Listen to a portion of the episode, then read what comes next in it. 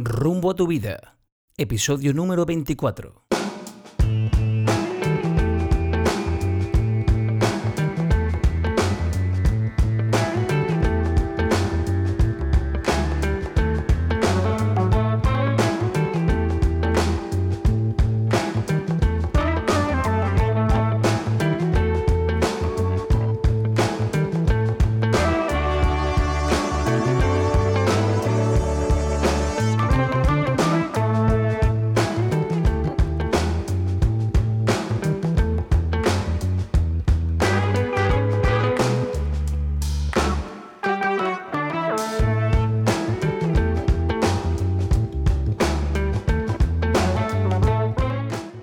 Habéis conocido a alguien digno de admirar? ¿Alguien cuyos valores y principios son totalmente coherentes con su vida personal y profesional? Bien, en el episodio de hoy me gustaría presentaros a Manolo Velarde, compañero de fatigas y amigo. Manolo, también conocido como Willy, es un gaditano singular, cristiano católico, quien también estudió ciencias biológicas entre Granada y Sevilla llegando a completar el trienio básico de teología el Instituto San Pío X. Alguien a quien admiro en ambas facetas, tanto a nivel profesional, trabajador incansable y perfeccionista, como personal. Ya digo, hace lo que dice. Manolo comenzó dando clases de religión católica en Sevilla y Guadix y lleva más de 17 años dando clases de ciencias naturales y religión católica en el prestigioso Granada College en Granada. Manolo, bienvenido a Rumbo a tu vida. ¿Qué tal? ¿Cómo estás? Muy buenas tardes, Andrew. Estoy un poco superado, ¿eh? Yo no soy tan importante. Estás nervioso, ¿no? Estás nerviosito. Estoy muy nervioso porque mm, yo contigo he hablado mucho, pero no sé quién está ahora mismo en, en su coche, en su casa, en su salón. Pues hay muchos amigos de todo el mundo. Amigos de Rumanía, de Francia, de Alemania, de Australia, de Holanda, de muchos rincones inesperados. Manolo, en este episodio vamos a hablar sobre religión. En ti se da una pequeña dicotomía, religión-ciencia, en la que, me gustaría comentar aquí en el podcast. En primer lugar, eh, cuéntanos, ¿qué te aporta a ti la religión en tu vida? ¿Qué nos aporta a todos en general la religión, a los ciudadanos hoy en día, donde cada vez estamos más distanciados de las personas, cada vez con más tecnología y el mundo un poquito más y más pequeño? Para mí, mm, la religión, Dios, la fe, son un regalo. Algo que cuando yo era chico me, regaló mi madre, me regaló mi abuela y me regalaron mis profesores del cole. Entonces me hicieron ese regalo de chico, yo lo he ido regando, lo he ido cuidando y, y ahora sigue conmigo. Y en esta época, en estos tiempos tan convulsos en los que vivimos, ¿cuál crees tú que es el papel que juega la religión? La religión para mí es algo que ayuda a, dar sentido a, la vida de las personas. En mi caso, la religión a mí me ayuda a que mi vida tenga sentido. Entiendo y respeto perfectamente a aquellas personas que, no les sirve, pero para mí es una luz, es, una herramienta. Yo tengo eso en mi cajita de herramientas y cuando lo necesito me ayuda a sacar esos tornillos difíciles que, yo también voy encontrando en mi vida. Y como comentaba hace un ratito, como biólogo que eres, ¿podrías explicarnos esa aparente contradicción que supone el ser un cristiano creyente y practicante como tú y, al mismo tiempo distanciarte, digamos, por tu faceta científica de los, de los postulados de la Iglesia?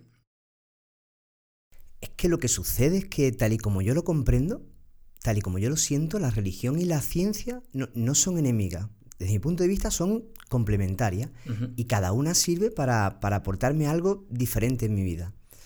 Cuando me, preguntan esto en clase, yo les pongo el siguiente ejemplo. Si tú necesitas comida, ¿irías a Zara, irías a Springfield a comprarte comida? Y me dicen, no, Willy, iríamos al Mercadona. Pues yo creo que es eso, que cuando necesitas comida tienes que ir a un lugar donde haya comida y cuando necesitas ropa a un lugar donde haya prendas de vestir. Desde mi punto de vista, la ciencia explica cómo funciona la vida y la religión explica el porqué o el sentido que tiene la vida. Me decías antes, ¿para qué sirve la religión? Para mí sirve para que mi vida tenga sentido. La ciencia también explica el origen de la vida. Lo pueden buscar muchos en la religión. Mm, ¿No crees? Bueno, no sé si sabes quién era Georges Lamatre, o como se diga en francés. Era, era un sacerdote, físico, astrónomo, belga, que es el autor de la teoría del Big Bang. O sea que un cura fue el que propuso la teoría del Big Bang. Y hoy en día parece que, están enfrentados los que piensan en el Big Bang y los que piensan... Yo creo absolutamente que el Big Bang es el origen de la vida, porque es lo que ahora mismo nos dice la ciencia. Pero claro, eh, hace mm, más de 4.000 años, cuando se empieza a escribir el Génesis, el nivel científico era muy bajito. Y lo que se escribe en la Biblia es la, la, experiencia de fe que tienen esas personas. Insisto en esta idea que para mí es muy importante. La Biblia no es un libro de ciencia, es un libro de fe.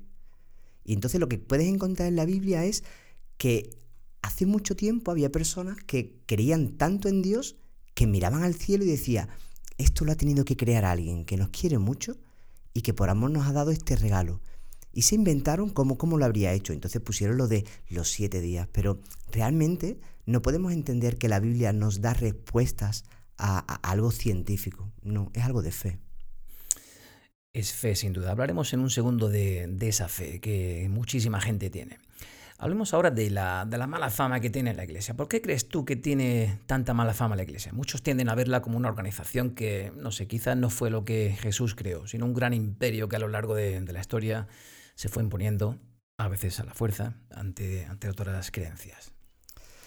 Yo creo que la fama está asociada a las personas. Como la iglesia está formada por personas, hay personas que lo hacen muy bien y, dan buena fama y personas que a veces lo hacen mal y tienen mala fama. Yo creo que hoy en día hay algo peligroso y es que vende mucho en prensa que alguien de la iglesia haga algo que está mal. Sin embargo, la iglesia de cualquier campo. Claro, claro, sí, pero que un, un, sacerdote ha hecho algo malo, no sé qué, eso sale en prensa. Ahora, un sacerdote que está dedicando un montón de tiempo, un montón de energía, un montón de cariño, eso no sale en prensa. Entonces, la fama está asociada a las personas. Cuando las personas hacen el bien, la fama será buena. Y cuando alguien hace el bien, no se menciona. Claro, se da por sentado. Es como su obligación. Claro. ¿Qué es para ti, Manolo, el cielo y el infierno? Bueno, el cielo es cuando tú estás cerca de, la persona que amas. En, mi caso, cuando estoy cerca de Dios o cuando estoy con mi mujer y con mi niño y con mi perrilla. El cielo es ese lugar donde, donde las preguntas eh, se, responden mirando a los ojos de la persona que quieres. Entonces, el infierno sería lo contrario. La ausencia, la ausencia de Dios, la ausencia de, de la persona a la que quieres, la lejanía de tu mamá porque estamos en el coronavirus. Eso es el infierno. En la Biblia hay muchas metáforas, no se puede entender la Biblia sin, sin, saber que se trata de, un lenguaje simbólico que hay que conocer. Lo comentamos hace un ratito, ¿no? Tomando café. No es un lugar físico, entonces. Claro, para mí no, no. ¿Y qué es el pecado para ti? Pues el pecado es cuando te falta amor. Cuando haces algo que, te aleja de ti mismo, que te aleja del bien, que te aleja de Dios, que te aleja de, tu mejor versión de ti mismo, pues eso es el, pecado. Es un error que tú haces de manera consciente y que te aleja del proyecto de amor. Qué interesante, que te aleja del proyecto de amor. Mucha gente se cuestiona el por qué los sacerdotes, ante todo, me gustaría aclarar a la audiencia que hablamos del cristianismo, más concretamente de, la religión católica. ¿Por qué no pueden casarse los curas en esta religión? ¿No se entendería mejor el sacramento del matrimonio de esa forma? Los sacerdotes no se casan desde, desde 1500, desde el concilio de Trento. Al principio parece ser que, esta duda no se, no se, planteaba. Se ha dado muchas vueltas, incluso hay alguna tendencia de la iglesia que dice que, a lo mejor eh, dentro de poco se, se llega a eso. El motivo central es que los, bueno, en primer lugar, eso no se trata de un dogma de fe, no es algo que sea para siempre, sino que eso es una especie de, reglamento, un, voto, una promesa. Y, se hace para que el sacerdote sea libre para, para dedicarse a, los servicios que necesita su iglesia. Si un sacerdote estuviese comprometido con su mujer, con su niño y con, su hipoteca, con su coche, con sus 10.000 cosas, no podría atender a las necesidades de su parroquia, no podría irse de misiones, no podría hacer determinadas tareas. Entonces, de alguna manera, ellos eh, deciden, en lugar de amar a una persona, hacer un amor universal para estar libres, libres para amar. Pero en otras religiones, por ejemplo, una rama del cristianismo, la iglesia anglicana, sí es posible incluso que haya sacerdotas, no sacerdotisas. sí. Eh, sí es posible que se casen y que haya mujeres haciendo el mismo trabajo. ¿Por qué aquí no? En un momento determinado, la, jerarquía de la iglesia pensó que era mejor para los sacerdotes católicos hacerlo así. Como, te digo... ¿Y a ti qué te parece? ¿Deberíamos, deberíamos actualizarlo? ¿Está bien como está? A mí me parece que, que lo importante es que no se pierda el foco de cuál es el objetivo del sacerdote, que es llevar la presencia de Cristo a sus feligreses. Y, yo no soy nadie para opinar de eso, pero si a un sacerdote le ayuda para llevar el rostro de Dios a una mujer, pues ole, ole. De corazón, lo importante es que el mensaje no se pierda. Las personas somos mensajeros, pero no somos lo importante. Lo, importante es lo que Dios quiere decir a través de nosotros. Qué bien, qué bonito. Ahora, queridos oyentes, sabéis por qué Manolo está aquí de invitado, ¿no? Hablemos ahora de, Dios, ¿no? Si Dios es omnipotente y benévolo y lo sabe todo, ¿por qué muchas personas se cuestionan por qué existe el mal? Pues precisamente por eso, porque Dios nos quiere tanto que nos deja libres para hacer lo que queramos. El mal es la consecuencia de una mala decisión de las personas. Entonces el mal no es fruto de un castigo, de Dios. no es algo que Dios ha decidido, estoy aquí aburrido, voy a mandarle algo a esta gente. No, no. Desde mi punto de vista, el mal es una mala decisión. Cuando un niño hace algo malo, eh, no le echamos la, culpa al padre, pero, pero chiquillo, ¿tú cómo? Sino que la decisión ha sido culpa del hijo. Entonces el padre tendrá que acompañar a ese hijo para hacer frente a esa decisión. Yo creo que el mal Qué es... buen ejemplo. El, mal es lo que hacemos las personas porque tomamos malas decisiones, porque hemos tenido malas experiencias, porque estamos en un momento vital que, no podemos dar nuestra mejor versión, porque no tenemos rumbo a nuestra vida. No hay rumbo, hay que encontrar el rumbo a nuestra vida. Eh, el cristianismo es una religión monoteísta y si solo hay un Dios, entonces ¿por qué las diferentes sociedades tienen religiones diferentes? Yo creo que Dios es la respuesta a las preguntas que nos hacemos los creyentes. Y si yo hubiera nacido en, otro lugar del mundo, eh, seguiría otra religión, porque mis preguntas serían distintas y mis respuestas serían diferentes. ¿Tú eres cristiano por vocación, por elección, por tradición? Porque mi madre me lo regaló de chiquitillo y, yo he seguido con ese regalo y porque a mí ese regalo me ayuda. O sea, yo en mi vida, cuando he tenido dificultades, la religión ha sido eh, una ayuda, un estímulo a superar esos problemas, ha sido una energía a, intentar hacer frente a, los problemas que he ido teniendo y ha sido una manera de afrontar mis momentos buenos y momentos menos buenos. Si yo hubiera nacido en otro lugar del mundo, sin duda sería de otra religión. Eh, hablemos ahora de una aparente contradicción, como te comentaba al principio. Por ejemplo, como cristiano, crees en el poder de la oración algunas encuestas indican que también hay muchos médicos y profesionales de la sanidad que creen en la oración y en que algunas curaciones son milagros de Dios. La mayoría de los cristianos también cree que la curación de algunos tipos de cáncer u otras enfermedades mortales son obra divina. ¿Tú crees que Dios escucha las oraciones y que hace milagros? ¿Cómo explicamos esta, esta contradicción? Yo creo que Dios es un Padre bueno que nos quiere y que nos escucha. Tú puedes conocer a, un artista por sus obras, viendo sus cuadros, escuchando su música, viendo su escultura, pero la mejor manera de conocer a ese artista es hablando con él. Y, la oración es lo que, lo que hace que podamos hablar con Dios, que podamos escucharlo. También está demostrado científicamente que la idea que tú tienes de una realidad te ayuda o te desayuda a acercarte a esa realidad. Entonces, Jesús vino al mundo para, para enseñarnos un Dios que, no es un policía, que no es un juez, sino que es un padre bueno al que él llamaba Abba, que, en hebreo significa papaito. O sea que, que Dios nos quiere tanto como un padre y Dios quiere que seamos felices y que estemos bien. Entonces la oración es eso que nos ayuda a comunicarnos con Él y de vez en cuando, igual que un padre le hace un regalo a su hijo y, sabe qué es lo que necesita para ser completamente feliz, pues a lo mejor Dios, ¿por qué no? Hace un regalo a uno de sus hijos para que sea completamente feliz.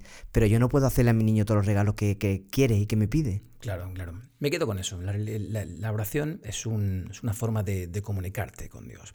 Hace un ratito, cuando tomamos café, Manolo, me hablabas de, la fe. Sin duda, la religión eh, no sería religión sin hacer un acto de fe. ¿Qué sería de ella si no tuviésemos fe o fe ciega en ella? Es que la fe es como, como el wifi, e, es algo esencial. Es algo que, no se ve, pero que sin ella no podemos conectarnos con, con Dios. Antes me comentabas que era algo que no se ve, como la amistad. La amistad no se ve, sin embargo sabemos que está ahí. Me ha encantado ese ejemplo, lo, hemos hecho eh, mientras estábamos tomando café. ¿Tú crees que es posible ser creyente sin tener ese acto de fe? Es muy difícil. Eh, es difícil eh, mantenerte en el matrimonio si no quieres mucho a tu mujer. Es difícil ser socio del Granada si no te gusta el fútbol. Es difícil em, subir a esquiar por las mañanas si no te, si, si no te gusta levantarte a las 6. Entonces, no se puede, de corazón es que no se puede, porque, porque la fe e, es lo que te permite conectarte con Dios. Y, si, no, si no hay conexión, puedes aguantar, pero, pero no mucho tiempo. Y hoy en día, en el 2021, ¿cómo, cómo recargas tú ese depósito de fe? ¿Qué, qué te hace moverte? Bueno, la verdad es que, que, la fe se recarga pues como, como se hacía siempre. ¿eh? Yo, yo, recargo la fe con, con, la oración, con la oración personal. La, la, fe se recarga leyendo la Biblia, la fe se recarga yendo a, yendo a la iglesia. Y en estos momentos que estamos viviendo, pues a mí me ha hecho mucha ilusión que, los domingos mi familia nos levantábamos, nos poníamos delante de la tele eh, el domingo y nos poníamos a, celebrar la Eucaristía desde nuestro salón.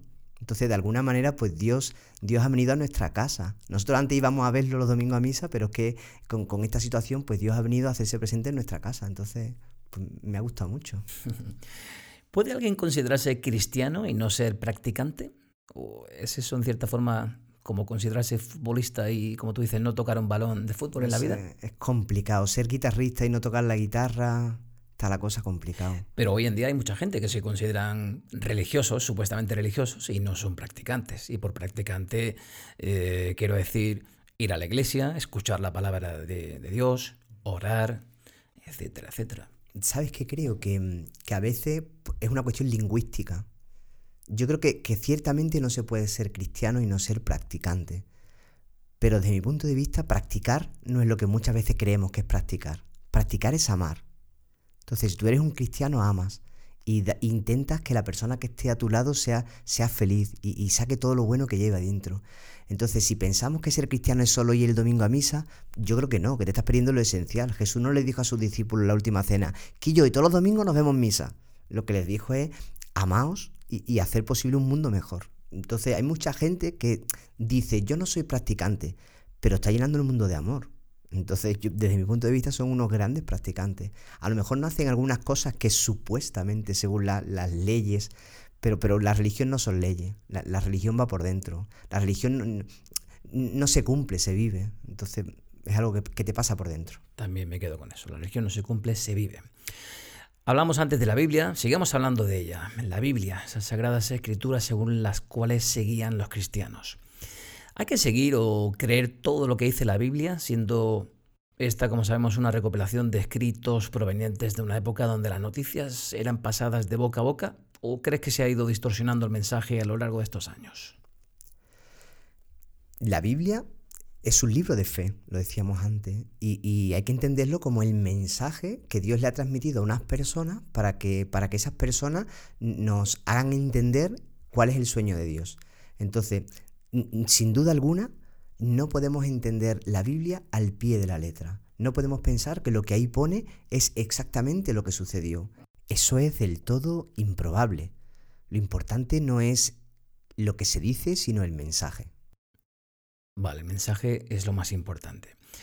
Manolo, antes hablábamos y al principio lo comentábamos también, eh, ¿qué valores nos aporta hoy en día el cristianismo? ¿Cómo nos puede ayudar hoy en día? Antes comentabas que era tu luz, lo que le daba sentido a tu vida ya no solo en, tu persona, sino en, cada ciudadano de a pie, sobre todo en estos tiempos tan duros en los que nos encontramos, cómo nos puede ayudar el cristianismo.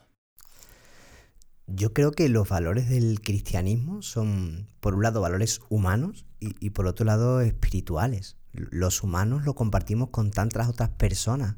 Valores como, como el compromiso, como, como la cercanía, la solidaridad, la, esperanza, la ayuda, son valores que compartimos con, cualquier persona. Y después hay una parte espiritual, ¿no? Una parte trascendental, que es que el cristianismo nos hace sentir que somos un pequeño puzzle, una pequeña pieza del puzzle del amor de Dios, ¿no? Que somos una pequeña parte de ese sueño de Dios. Entonces, pues, pues nos lleva a, la esperanza, a la, fe, a un amor universal, a un, a un sentirnos parte de, de algo mucho más grande. Fíjate que se me ocurre ahora que el tan controvertido presidente americano Donald Trump eh, justo a mitad de la pandemia dijo o hizo que se abrieran los centros de oración y por ello era, bueno, pues mezquitas, iglesias y demás, porque los consideraba como esenciales. La gente necesitaba orar. ¿Por qué era tan importante o es tan importante en esos momentos tan difíciles? Bueno, porque la, oración llena a las personas de, esperanza, de luz, porque les permite trasladar a su Padre cuál es la realidad muchas veces yo, yo hablo con, mi pareja o con mi madre para contarle cosas y, no siempre tienen la respuesta. Pero yo sí que necesito contárselo. Y nada más que en ese momento, en ese instante, en ese sentir que otra persona me, mira, me comprende y me abraza, porque a veces lo único que hay que hacer con un amigo es abrazarlo con, lo que te dice, pues la oración es ese abrazo de Dios que, que, nos, que nos quiere especialmente cuando más lo necesitamos. Como todos sabemos, Dios murió crucificado y resucitó, según las Escrituras, y nos hizo la promesa de la resurrección y la vida eterna. ¿Tú crees que la gente cree en esa supuesta vida eterna hoy en día? Bueno, si son creyentes, sí, y, si no, no. Yo creo en la resurrección de los muertos y, la vida de un mundo futuro, pero entiendo que, hay gente que no. Yo creo que todos tenemos que creer en algo, ¿eh? ¿eh? Eso de que hay personas que se declaran ateos, yo creo que, son poquitos. Agnósticos sí puede ser, no, me lo planteo, pero yo creo que todos necesitamos creer en algo, creer en alguien, aunque sea un deporte, aunque sea, aunque sea la música, aunque sea, aunque sea el dinero, aunque sea la familia, necesitamos creer. Yo creo que todos tenemos que creer en algo. Para mí la vida eterna es encontrarme con, ese Dios y encontrarme con esos seres queridos y, sentirme lleno de, su luz. Pero yo creo que todos necesitamos creer algo. Yo supongo que, yo que sé, uniendo este punto científico, pues los científicos, según el primer principio de la termodinámica, pensamos que, la energía no se crea ni se destruye, sino que se transforma. Entonces la vida eterna sería la transformación de nuestra energía en otra. En algún sitio tiene que ir esa energía. Puede ser otra vida, puede ser. No lo sabemos con certeza. Mira, hablando de creencias, Manuel, ¿no crees que hay mucha hipocresía en la sociedad, gente que hace lo contrario de lo que, entre comillas, supuestamente debería hacer y cuando llegan las fechas como Semana Santa son los primeros que se dan golpes en el pecho, alardeando de, de lo religiosos que son. Bueno, sí, hay, hay, mucha hipocresía, pero también hay mucha gente buena y hay mucha gente honesta. E, es, verdad que quizás es más difícil, pero, pero hay mucha gente buena. Y yo que sé, hablando de Semana Santa, pues es verdad que, es muy criticada aquí en Andalucía, ¿no? Por los pasos que salen y los oros y las platas. Pero también deberían saber que muchas cofradías tienen una gran labor social, que están dando de comer a mucha gente, que están ayudando a muchas personas y que gran parte del presupuesto de cada cofradía de Semana Santa está dedicada a una labor social. Claro, y hay organizaciones como Caritas, por ejemplo, que hacen una labor impresionante, sobre todo en estos tiempos, ¿no? Gente que no tiene para comer, gente que acude a esos bancos de comida, etc. ¿Necesita toda religión, Manolo, la figura de un líder, como puede ser en el caso de la religión católica el Papa? Sin duda, necesitamos una cabeza que, nos oriente, que nos guíe y que de alguna manera sea el rostro de, Dios en, nuestro mundo y, o el rostro de, la organización que sea.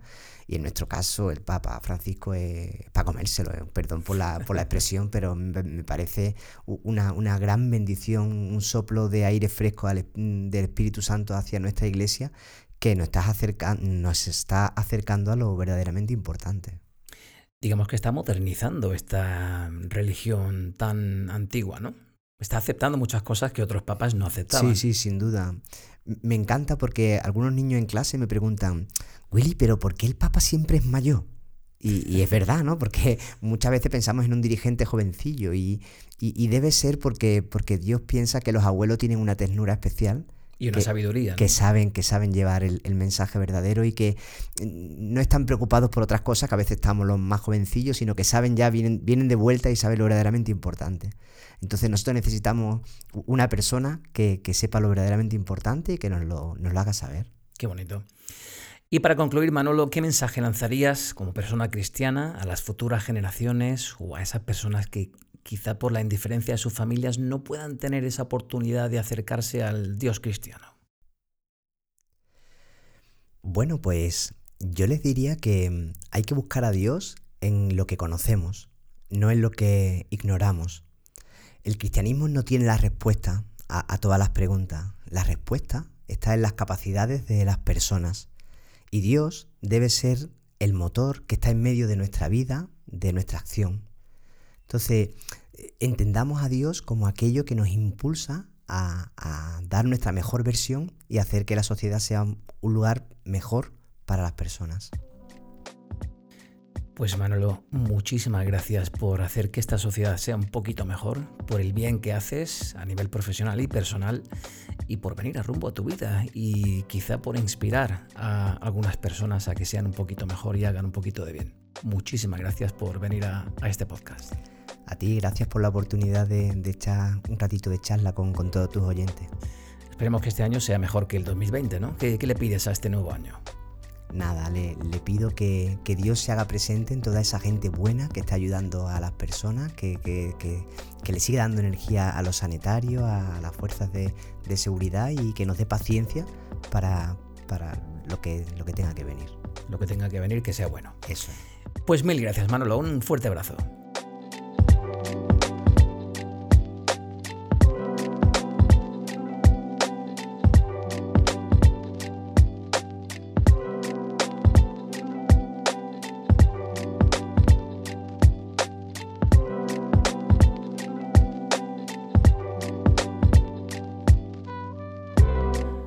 Y hasta aquí nuestro episodio 24, el segundo de este 2021.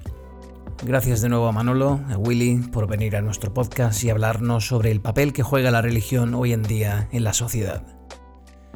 Hoy hablábamos de religión y de cómo ésta nos puede ayudar y guiar para encontrar sentido a nuestras vidas. Mi agradecimiento a todos los oyentes del programa por vuestro apoyo y vuestros mensajes. Gente de todo el mundo nos apoya y escucha desde lugares como Francia, Argentina, México, República Dominicana, los Estados Unidos, Brasil, Holanda, Colombia, Ecuador y muchos, muchos otros rincones del mundo.